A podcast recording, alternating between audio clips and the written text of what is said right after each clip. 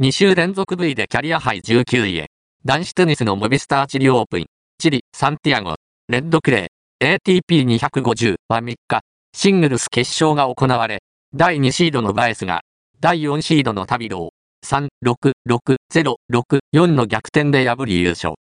前週のリオオープン、ブラジル、リオデジャネイロ、レッドクレー、ATP500 に続き、さあ2週連続のタイトル獲得と、通算6勝目を挙げた。